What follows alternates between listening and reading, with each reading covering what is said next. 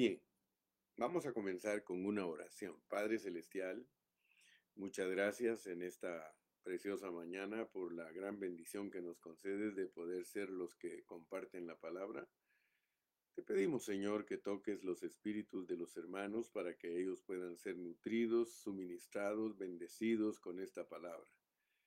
Que haya, Señor, un aliciente precioso que los anime, Señor, que los fortalezca, que los levante.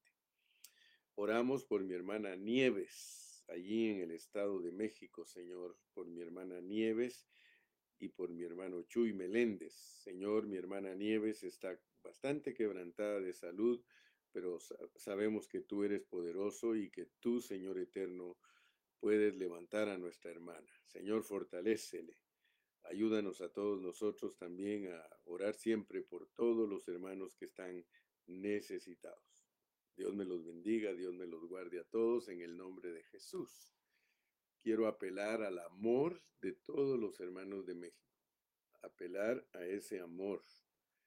Quisiera pedirle a todos los pastores de México que nos ayuden para enviar una ofrenda al tesorero de nuestra organización, al tesorero de allí de México, al hermano Israel Reyes. Quisiera que los pastores enviaran una ofrenda especial, ya que mi hermana Nieves y mi hermano Chuy Meléndez están pasando por una situación bastante difícil. Las medicinas de mi hermana están bien caras Ayer de parte del ministerio le pudimos enviar una ayuda, pero necesitamos reforzar más porque las medicinas que le están aplicando a la hermana son bastante, bastante caras y qué bueno sería que nosotros pudiéramos colaborar con un poquito para que mi hermanita, Dios le extendiera un poquito más su vida. Eh, sabemos que Él es poderoso y Él es el Dios de lo imposible pero nosotros también necesitamos. Entonces yo apelo al amor de los pastores. Si tú eres una oveja, dile al pastor, pastor, eh, aquí doy esto para que lo envíen de parte de las iglesias de México, para ayudar a mi hermano Chuy Meléndez a que se le alivie la carga de mi hermana Nieves. Mi hermana Nieves ya está cieguita, pero está bastante enferma. Dice la Biblia, bienaventurado el que piensa en el pobre en el día malo, lo librará Jehová. Entonces yo apelo a los pastores, que todos los pastores reciban de la congregación algo para ayudar a nuestros hermanos Meléndez y lo hacen llegar a nuestro tesorero, el pastor de Pachuca, Israel Reyes, y luego de ahí nosotros lo distribuimos. Quiero dar un reporte a todos los hermanos de México que nos ayudan con ofrendas económicas eh, que todo el dinero sea utilizado solo para bendecir a los hermanos que están más pobres que nosotros y que están pasando por necesidades. Por tanto, todo lo que se ha recaudado en México se ha usado para ayudar a los hermanos que están en necesidad. No, el hermano Carrillo no ha tomado ni un centavo de eso, eh, lo ha distribuido todo para los pobres. Así que por eso puedo verlos a los ojos y decirles a todos, muchas gracias porque ustedes son los que nos ayudan a que pensemos y ayudemos a los hermanos que están más pobres. Les encargo por favor esta petición, que no les vaya a entrar por aquí y salir por aquí, sino manos a la obra, pastores, manos a la obra. El hermano Israel me va a estar reportando, reportando cuánto ustedes han aportado para salir de esta necesidad o por lo menos aliviar esta necesidad. Muy bien, vamos a entrar a la palabra entonces. Después de saludos y comerciales, entramos a la palabra. Vamos a leer aquí en Segunda de Corintios capítulo 3, pero queremos ir leyendo con cuidado. Hoy más que nunca tengo la carga de que hablemos bajo contexto que hablemos lo que realmente la palabra de Dios nos quiere revelar. Si ustedes se dan cuenta, hemos estado hablando de las cartas. Estamos en el capítulo 3 de Segunda de Corintios y estamos hablando de las cartas escritas en los corazones de los hermanos. Eh, se recuerdan ustedes que en el último mensaje o los, los dos últimos mensajes, el del viernes y el del domingo, hablamos de Segunda de Corintios 3, del 3 al 6. Dice, siendo manifiesto que sois cartas de Cristo, expedida por nosotros, escrita no con tinta, sino con el Espíritu del Dios vivo, no en tablas de piedras o de piedra, sino en tablas de carne del corazón. Y tal confianza tenemos mediante Cristo para con Dios. No que seamos competentes por nosotros mismos para pensar algo como de nosotros mismos, sino que nuestra competencia proviene de Dios, el cual asimismo nos hizo ministros competentes de un nuevo pacto, no de la letra, sino del espíritu, porque la letra mata, mas el espíritu vivifica. Entonces, recuérdense que en los últimos dos mensajes hablamos de que hay cartas, hay tinta y hay bolígrafos o hay plumas. Esa es la metáfora que usa Pablo para ayudarnos a entender lo que es el ministerio del nuevo pacto. El ministerio del nuevo pacto no es igual al ministerio del antiguo pacto. El ministerio del antiguo pacto era, eran cartas escritas en, en piedras y eran cartas exteriores. La ley es algo exterior, está en piedras hay que leer las piedras para poder percibir o recibir las restricciones, porque la ley solo es para restringir y para demostrar quién es Dios. Dicho en otras palabras, en el Antiguo Testamento Dios estaba afuera de los creyentes, porque aunque fueron de la ley, ellos eran creyentes porque le creían a Dios y con tantas pruebas que Dios les dio de, su presencia, ellos eran personas que creían en Dios. Entonces nosotros podemos darnos cuenta que en el Antiguo Testamento las leyes estaban escritas exteriormente y la gente tenía que leerlas. Y dice, porque de eso queremos hablar hoy, que ese ministerio se llamaba ministerio de muerte. Por supuesto que nunca les declaró eso en el Antiguo Testamento, diciéndoles, miren, ustedes eh, sirven en este ministerio de muerte. No fue sino hasta que el apóstol Pablo lo usó Dios para escribir en el Nuevo Testamento que nosotros sabemos que el ministerio del Antiguo es un ministerio de muerte, grabado con letras en piedras. Ese es un ministerio, grabado, sí, con letras en piedras pero lo que queremos ver es que en el contexto se nos dice que fue con gloria. Fue con gloria. Hoy queremos hablar de la gloria. Así como el antiguo pacto tuvo gloria, el nuevo pacto también tiene gloria. Pero como estamos con una carga fuerte de que nuestro hablar escriba en los corazones de las personas, pero que no vaya a escribir cualquier cosa, sino que, que escriba lo genuino. Ahora, ¿cuál es lo genuino que nosotros tenemos que escribir en los corazones de los hermanos? Es muy importante saberlo. Es muy importante que usted sepa que usted va a escribir el alfa y la omega. Usted va a escribir lo que es Cristo. Escúcheme bien, por favor, porque si no, nosotros vamos a resultar escribiendo en los corazones otras cosas. Si usted se da cuenta, en el contexto del capítulo 3 de Segunda de Corintios dice que nosotros expedimos cartas, expedimos cartas, y por eso refresquemos los últimos dos mensajes. Amén. Dice que el volumen está bajo, vamos a tratar de ponerlo más alto. Me dicen por favor si el volumen se arregló. Ya le eché un poquito, solo pónganme ahí, díganme, sí, hermano Carrillo, el volumen se arregló. Voy a tomar un tiempito, gracias por avisarme y no se preocupen, el tiempo es del Señor y nosotros tenemos que aprovecharlo, pero también aprovechémoslo con gozo y alegría. Vamos a ver, ahora creo que sí, ya me fui con el volumen hasta arriba. Me, me dicen, por favor, si arreglé el volumen. Hermana Nereida, que me dijo que estaba bajito, creo que ahora sí ya lo puse en lo normal. Me, me reportan pues por ahí. Está bien el volumen, dice. Gracias, hermano Jonathan Juana Cardona. Ya dice, gracias, sí.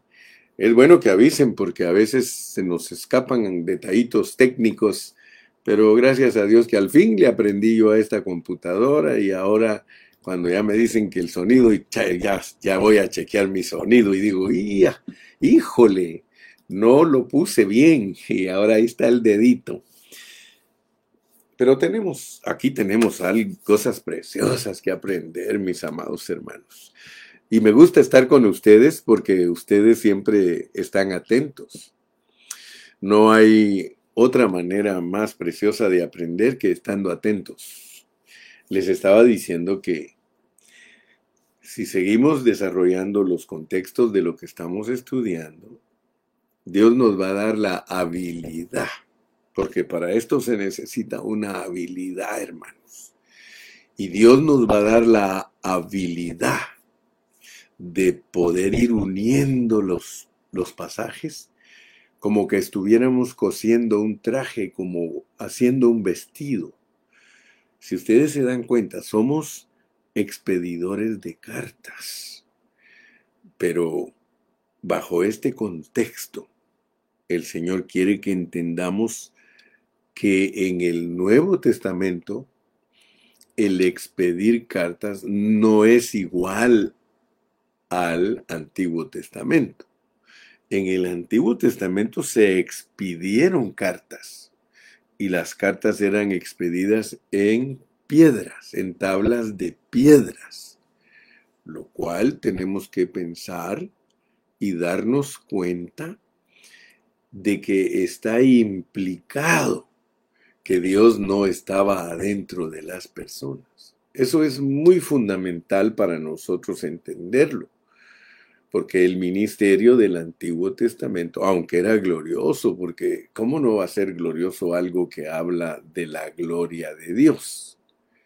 De hecho, la gloria de Dios vino a donde estaba Moisés, vino al tabernáculo, o sea que la gloria en el Antiguo Testamento también era algo exterior, era un fuego, era una luz fuerte, era algo que, iluminaba y que llamaba la atención. Y la prueba es de que el ministerio de muerte, que fue grabado con letras en piedras, fue con gloria, tanto que los hijos de Israel no podían fijar la vista en el rostro de Moisés a causa de la gloria de su rostro. Fíjese que es muy bonito entender esto, hermano. Es precioso entender que Dios tiene una apariencia externa. Que no se le olvide este conceptito. Apúntelo. Dios tiene una apariencia externa, pero tiene una realidad interna. Mire, todas las cosas, todas, todas las cosas tienen una apariencia externa, pero tienen una realidad interna. La Biblia, la Biblia, si usted ha puesto atención a su hermano Gilberto, la Biblia tiene una apariencia externa. O sea que si la leemos, muchas cosas nos las muestra externamente. Pero al poner atención a esa letra externa, porque nosotros vemos la letra, nosotros estamos viendo todas las letras, y al leer esas letras, internamente esas letras tienen una realidad. O sea que todo es así. Por ejemplo, si usted lo ve la gente, a usted lo puede ver la gente externamente. O sea que usted puede verme a mí externamente y usted puede ver mi apariencia. Pero usted no me conoce a mí internamente. Para poderme conocer a mí internamente, usted tendría que vivir conmigo. Usted tendría que pasar mucho tiempo conmigo. Y entonces usted me conoce internamente. Me explico, ¿verdad? Porque yo quiero que veamos este asunto maravilloso de la gloria, de la gloria. Porque después de decirnos que somos ministros competentes debido a que tenemos a Cristo dentro de nosotros, entonces dice que nosotros tenemos una gloria dentro de nosotros. Porque el ministerio del antiguo pacto fue con gloria, aunque fue externo, con piedras, pero tuvo gloria. Ahora, el ministerio del nuevo pacto dice que tiene una mayor gloria, porque la mayor gloria es que ya no es, el, no es algo externo. La mayor gloria del ministerio del Nuevo Testamento es que no solo es un ministerio de justificación, porque no es un ministerio de condenación. Ahora ya el Nuevo Testamento no nos condena a nosotros. La ley sí nos condena, pero el Nuevo Testamento nos dice, ustedes están perdonados. Y nosotros le podríamos hasta hablar al Señor y decirle, Señor, pero ¿cómo es eso? ¿Cómo es que tú cambiaste el plan? ¿Cómo es que en el Antiguo Testamento tú no perdonabas? Y fíjese que la ley no, no perdonaba. Por ejemplo, decía, el que a hierro mata, a hierro muere. La ley era ojo por ojo, diente por diente. La ley, hermano, no le perdona a nadie. La ley no le perdona a nadie.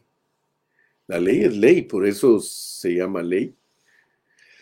Pero en el Nuevo Testamento no es la ley lo que sobresale, sino que sobresale el ministerio del perdón, el ministerio de la justificación. O sea que Dios cambió totalmente su pensamiento. En el Antiguo Testamento el Señor, cualquiera que hiciera alguna cosa, lo castigaba y hasta lo mataba de una vez. En cambio, en el Nuevo Testamento no. En el Nuevo Testamento nosotros hemos hecho muchas cosas que si estuviéramos viviendo en el Antiguo Testamento ya hubiéramos muerto apedreados. Entonces, ahora, después de que nos dice que nosotros somos los ministros competentes que escribimos cartas, tenemos que tener cuidado, pues, que escribimos. En Apocalipsis 1.8, que lo hemos estado usando bastante en estos días, ahí se nos revela que Jesucristo es el alfa y la omega. O sea que si estamos hablando de cartas, entonces nosotros tenemos que entender que las cartas que se escriben no con tinta, sino con el espíritu del Dios vivo, se nos está hablando de cartas. Tenemos que saber qué es lo que se escribe en esas cartas, porque por muchos años los pastores, los siervos de Dios, han escrito lo que les da la gana en los corazones de los hermanos, y por eso la iglesia del Señor está como está. ¿Qué es lo que se ha escrito históricamente? Échele un ojo a la historia de la iglesia y dígame usted, por favor, qué es lo que han escrito los ministros en los corazones de las cartas que se pueden leer. ¿Qué leemos en las cartas? ¿Qué leemos en los cristianos de antaño? ¿Qué leemos en los cristianos que nos han enseñado a nosotros? Leemos religiosidad, leemos denominacionalismo, leemos divisionismo, leemos mundanalidad. Dígame si no es cierto. No, yo no estoy engañándolo, engañándolo a usted ni engañándome a mí mismo, ¿verdad? Pero ¿qué es lo que usted ve que se ha escrito en los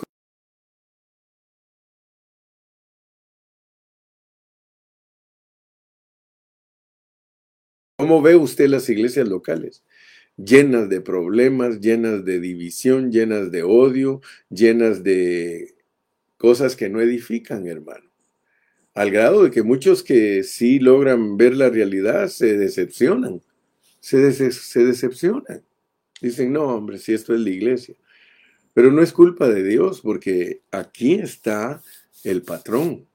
Aquí está, fíjese que nosotros somos expedidores de cartas, pero debemos de tener mucho cuidado de qué es lo que escribimos porque no tenemos autorización de escribir más que alfa y omega. Alfa y omega. Eso es el alfabeto.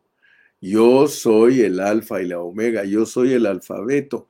Si hay que escribir cartas y hay alfabeto, sujetémonos al pensamiento y al deseo de Dios de escribirle a los hermanos el alfabeto celestial que es Jesucristo.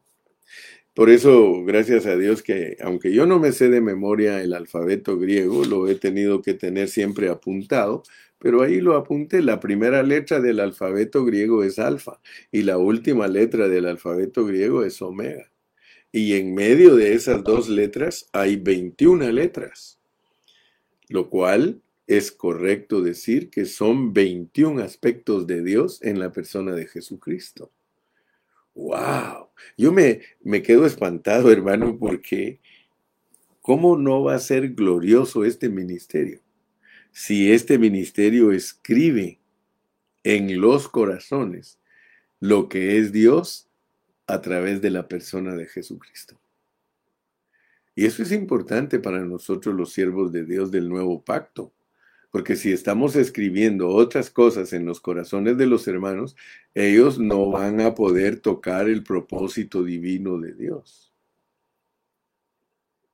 Muy, muy, como le dijera, es muy importante lo que estoy hablando.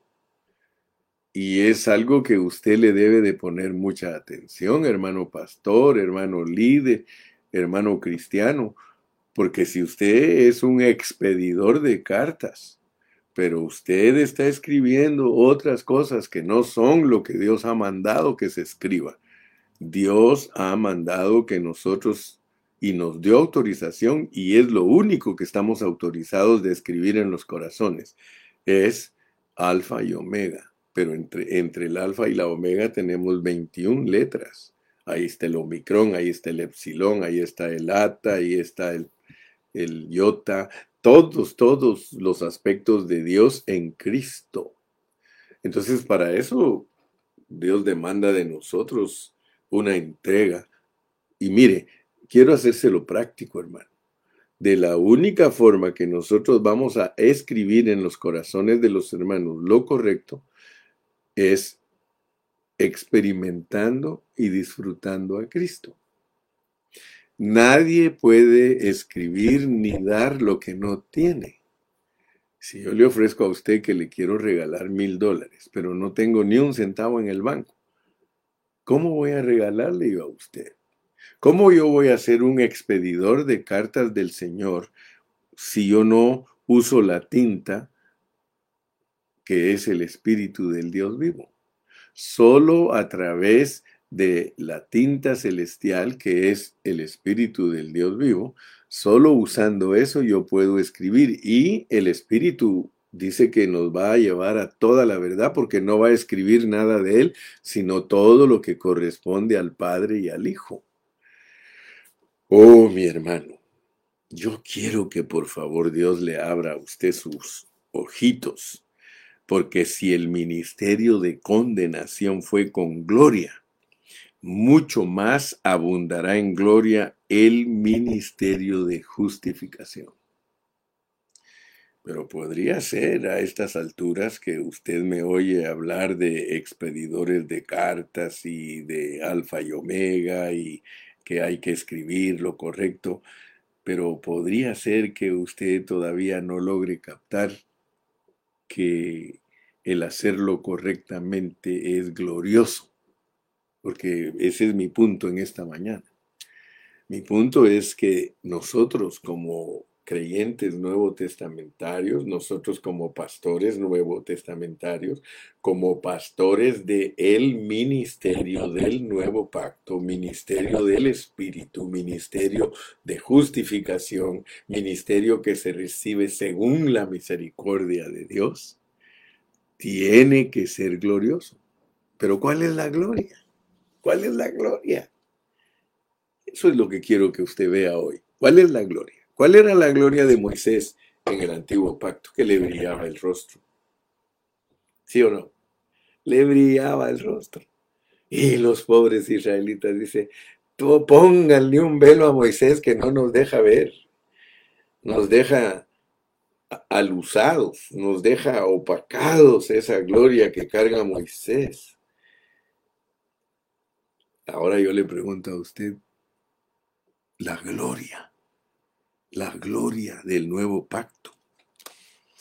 Porque aquí hay algo muy bonito. Mire lo que dice segunda de Corintios 4, 6. Porque Dios, porque Dios, que mandó que de las tinieblas resplandeciese la luz, es el que resplandeció en nuestros corazones para iluminación del conocimiento de la gloria de Dios en el rostro de Jesucristo. En el nuevo pacto no habría una cabeza, hermano. En el nuevo pacto habría un cuerpo. Por supuesto que el cuerpo tiene cabeza, ¿verdad? Entonces, ahora nosotros tenemos una bendición que para poderla captar tenemos que orar y abrir nuestro espíritu. Porque la gloria de Moisés estaba en su cabeza y tenían que cubrirle, cubrirle la cabeza. Y no dejaba ver a los demás esa gloria. Pero ahora nos dice que la gloria de nosotros está en nuestro corazón. Y la gloria de nosotros es una persona. Y dice, mire, para iluminación del conocimiento de la gloria de Dios en la faz de Jesucristo. Y al leer, leer cuidadosamente, mire, eso es en el 4.6, el 4.4, en los cuales el Dios de este siglo cegó el entendimiento de los incrédulos para que no les resplandezca la luz del Evangelio de la gloria de Cristo. Una es la gloria de Cristo y otra es la luz del Evangelio de la gloria de Cristo. Se da cuenta que para que uno logre entender lo que yo estoy explicando, si Dios no permite que nos resplandezca la luz del Evangelio, que la luz del Evangelio de la gloria del Señor. O sea que ahora nosotros tenemos dentro de nosotros una persona gloriosa. A nosotros no nos brilla la cabeza. Si nos brillara la cabeza, hermano, nosotros podríamos solo transmitir conocimiento. Porque aquí en la cabeza está el conocimiento. La ley era puro conocimiento, hermano. Doctores de conocimiento. Mire, no quiero ofender a ninguno, pero al tomar el Nuevo Testamento como letra, igual que el Antiguo Testamento, nosotros nos volvemos doctores. Yo le huyo a los títulos, hermano, le huyo a los títulos. Ay, cuántos hermanos les encantan los títulos. Los títulos envanecen, hermano. Los títulos hacen que uno sea un cabezón. Pero esta gloria no es una cabeza, esta gloria es una persona. Y cuando usted habla de Cristo como una persona, usted tiene dos cosas, tiene cabeza y cuerpo. ¿Cómo es verdad que nosotros exteriormente, exteriormente tenemos una apariencia? ¿Usted tiene cabeza, hermano? ¿Ya se dio cuenta que tiene cabeza? ¿Ya se dio cuenta también que tiene cuerpo? Pero fíjese que esa es su, esa es su apariencia externa. Pero usted tiene algo dentro de usted, es lo mismo. Lo mismo que le ven a usted por fuera es lo que tiene adentro. Usted tiene adentro una cabeza y un cuerpo. Usted tiene adentro a Cristo y la iglesia. Nosotros tenemos esa composición gloriosa dentro de nosotros. ¿Había usted pensado alguna vez? ¿Le habían dicho que, que, todas las cosas tienen apariencia externa y tienen realidad interna?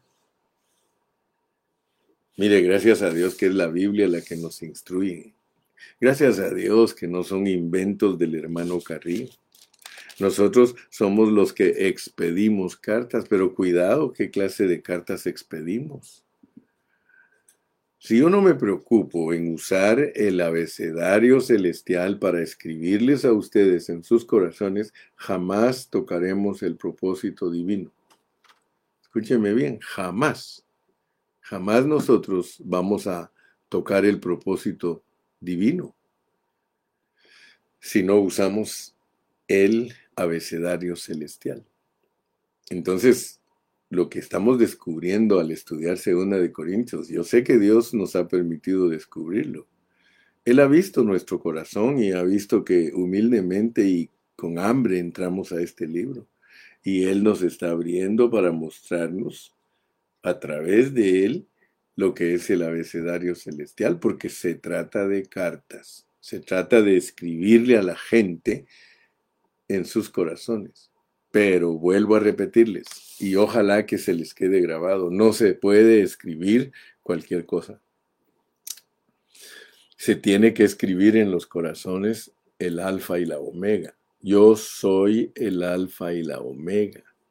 Esa es una revelación que está al final de la Biblia. Es una revelación de Jesucristo diciendo que Él es el abecedario para escribir todo lo relacionado a Dios. Porque Dios ha centrado en Cristo todo, todo lo que Él quiere que nosotros conozcamos y sepamos. Todo está centrado en Cristo. Entonces la carga que yo tengo es que eliminemos todo lo que no es el abecedario celestial. Yo estoy con esa carga que usted elimine en, su hablar todo lo que no es el alfabeto celestial. No tenemos necesidad, hermanos, de hablar de ninguna otra cosa más que del alfabeto celestial. A veces a mí me dicen, hermano, ¿por qué no nos da conferencias de esto? ¿Por qué no nos da conferencias de aquellos? Pero yo quiero que ustedes vean que hasta se peca al complacer al pueblo pidiendo conferencias de tal cosa. No podemos estar pidiendo que nos den conferencias de esto o conferencias de aquello, hermanos, si nosotros tenemos un alfabeto celestial. Debido a que nosotros hemos aprendido a dar conferencias de lo que no es el alfabeto celestial, es que los hermanos no conocen la realidad de Dios, porque la realidad de Dios está definida. La realidad de Dios está definida en 23 letras en el Antiguo en el Nuevo Testamento y con 22 letras en el Nuevo. O perdón, al revés, con 22 letras en el Antiguo, porque en el Antiguo se usaba el hebreo. Y si usted lee el Salmo 119, que gracias a Dios yo lo he leído y hasta les escribí un folleto a los jóvenes de México en una de dosis, Ahí les, eh, les hice un folleto de las 22 letras del alfabeto hebreo mostrando lo que es Cristo en cada letra. Pues lo mismo tenemos que hacer en el, en el Nuevo Testamento, solo que en el Nuevo está en griego. ¿Por qué? Porque así lo decidió Dios, que tuviéramos una Biblia en hebreo y una Biblia en griego, porque en el Antiguo Testamento el hebreo corresponde al pueblo de Israel, mientras que en el Nuevo Testamento eh, el, lenguaje es para los gentiles. Pero si nosotros estudiáramos, si yo escribiera un libro de lo que es Cristo como alfa, de lo que es como beta, de lo que es como, como omicron, de lo que es como apsilón, opsilón, lo que es como ata, letras del Nuevo Testamento, nosotros averiguaríamos muchos aspectos de Cristo, que de hecho son todos los aspectos de Cristo, porque la gente lo conoce a Dios de una manera superficial. A Dios, hermano, se le conoce superficialmente y por eso nosotros carecemos de mucha revelación. Pero si Dios nos ayuda y continuamos estudiando, yo, yo no voy a parar, hermano. Yo no voy a parar. Mire, el cual asimismo nos hizo ministros competentes de un nuevo pacto, no de la letra, sino del espíritu, porque la letra mata, mas el espíritu vivifica. La ley, hermano, escrita exteriormente mata a las personas, pero Cristo adentro de las personas, que es el espíritu, y en el espíritu de las personas da vida, vivifica. Y no es lo mismo Chana que Juana, hermano. No, Qué maravilloso, dice, ¿cómo no será más bien con gloria el ministerio del Espíritu? Porque aún lo que fue glorioso no es glorioso en este respecto en comparación con la gloria más eminente. ¿Cuál es la gloria más eminente? Mañana vamos a continuar. Mañana vamos a seguir porque hay una gloria más eminente, hermano. Hay una gloria que es externa, pero hay una gloria que es más eminente, que es una gloria interna. ¿Por qué? Porque la gloria interna, hermano, es una persona completa, mientras que la gloria externa era solo una cabeza. Así pone la Biblia la gloria externa como la cabeza de Moisés. O sea que a Moisés no le alumbraron el cuerpo, solo le alumbraron la cabeza, implicando, significando, indicando que era algo muy particular, era algo exclusivamente mental, era algo exclusivamente para que las personas fueran dirigidas en sus almas. No fueron nunca dirigidos en su espíritu. Bueno, a excepción de los que vivieron por fe, ¿verdad? Porque eso sí, eso sí, la Biblia registra que en el Antiguo Testamento hubieron personas de fe que creyeron por fe que un cuerpo iba a entrar en ellos. Sí, ellos creían que una persona iba a entrar en ellos. Por ejemplo, David, imagínense usted a David que experimentó al Cristo dentro de él. Usted me dirá a mí, hermano Carrillo, este, no, no, no le creo. Pues no me crea a mí, pero créale a la Biblia. ¿Sí? David un día dijo, y no quites de mí tu Santo Espíritu. Ah, ¿verdad? Porque a los que, a los que fueron siervos de Dios les venía el Espíritu. Venía, venía la persona y entraba en ellos. Aleluya, pero se iba, porque no era tiempo de quedarse. Por eso es que cuando algunos ya lo tuvieron ahí cerca, le dijeron, quédate con nosotros. Quédate de una vez. Aleluya. Ah, hermanos, y esto es, esto es sublime, hermano. Esto es maravilloso. Esto es preciosísimo. Porque llegó un momento que te dijo el Señor, no te dejaré ni te desampararé, estaré contigo todos los días hasta el fin del mundo. Imagínese que el rey David experimentó, hermano, el rey que miraba la gloria de Dios en el arca, él la experimentó adentro y se dio cuenta que es más rico y más sublime y más delicioso tenerla adentro que afuera. ¿Cuántos pobres hermanos tienen un Dios exterior, hermano? Un Dios que, ay, Señor, hasta le gritan, está en el tercer cielo. Y tú, hermano, lo tienes ahí adentro, cercana está la palabra, en tu boca y en tu corazón. Aleluya. Gracias a Dios. Yo creo que ahora cuando leas segunda de Corintios, porque mi carga ha sido que aprendas a leer, pero cuidadosamente. Que cuando estás leyendo la Biblia, hermano, estés siendo alimentado, nutrido. Sí, que cuando la leas tu espíritu esté siendo satisfecho. Voy a leer contigo de nuevo el capítulo 3 para terminar hoy. ¿Comenzamos otra vez a recomendarnos a nosotros mismos? ¿Comenzamos otra vez a recomendarnos a nosotros mismos? ¿O tenemos necesidad, como algunos, de cartas de recomendación para, para vosotros o de recomendación de vosotros? Fíjese que organizacionalmente los predicadores, siempre que van a visitar algún lugar, dice, yo vengo recomendado de tal persona. O si no, yo traigo una carta de recomendación. ¿Me podría usted dejar predicar? Y Pablo dice, no, eso no va con nosotros. Con nosotros hay otro asunto. Nuestras cartas, dice, sois vosotros. O sea que nosotros no andamos buscando cómo ir a predicar a otros lados, nosotros tenemos cartas. Hermano, yo no ando buscando quien me dé predicación. Hay muchos pobres hermanos que andan buscando quien les dé predicación. Yo no ando buscando cómo o que me den predicación, no, hermano, si yo tengo tanta gente que quiere escucharme. Tengo tantos hermanos, miles de hermanos que quieren oír que yo les predique, hermano. Ellos son mis cartas. Dice, y son escritas en nuestros corazones. O sea que nosotros mismos hemos colaborado para que ellos tengan escrito en su corazón y, y, automáticamente nos escribimos en nuestros corazones, porque todo lo que yo le he predicado a los hermanos, me lo he predicado a mí mismo también. Les he escrito a ellos en sus corazones y me he escrito en mi corazón, porque las cartas que son ellos van adentro de mí y yo voy adentro de ellos. Esto es mutuo. ¿Y quiénes nos leen? Todas las personas que nos conocen y aunque no estén identificadas con nosotros, saben quiénes somos nosotros porque nos pueden leer y saben lo que somos. Pero lo más importante es que los hermanos que nos escuchan son los que saben quiénes somos porque ellos son nuestras cartas. Entonces nosotros nos sentimos bien contentos. Como les dije el día domingo, les dije, a mí no me importa si no me entiende fulano, no me entiende sutano. Yo estoy aquí al aire, pero de valiente, ¿verdad? Porque yo estoy predicando aquí, pero si alguien entra a esta página y nunca me ha escuchado, ni me conoce, pues ¿qué me va a entender?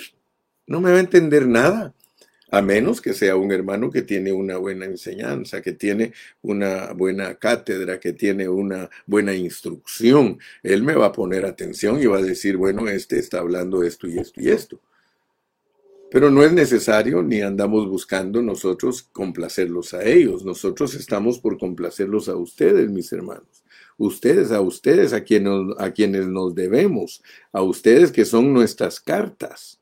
Ustedes son nuestras cartas de recomendación. Y yo me sentiría muy triste si alguno de los que me oyen me desprecia. Claro que me siento triste, porque entonces digo yo, Señor, ¿qué he escrito en ellos? Nada el trabajo fue en vano, porque de verdad, hermano, todo aquel que lo abandona a uno, en vano se trabajó con él. Pero aquellos hermanos que están constantes, que ahí están con uno, hermano, y que verdes, maduras, blancas y negras, hermano, aquí estoy, hermano Carrillo, siga adelante, aquí estoy con usted. Esos hermanos, en ellos sí se ha escrito en el corazón de ellos, hermano. Así que Dice, siendo manifiesto que sois carta de Cristo, expedida por nosotros, escrita no con tinta, sino con el Espíritu del Dios vivo, no en tablas de piedras, sino en tablas de carne del corazón. Y tal confianza tenemos, y tal confianza tenemos mediante Cristo para con Dios. ¿Cuál es mi confianza? ¿Por qué tengo confianza de estar hablando con ustedes? Tengo confianza que he escrito en ustedes por supuesto que no pertenece a mí, ¿verdad? Cuando yo digo he escrito en ustedes, solo he sido el bolígrafo. La tinta ha sido el Espíritu Santo. Es el Espíritu de Dios el que ha escrito en ti y certifica en ti la veracidad del Evangelio de la gloria de Cristo. Bueno, vamos a dejarlo por ahí hoy. Yo creo que ya ministré tu espíritu.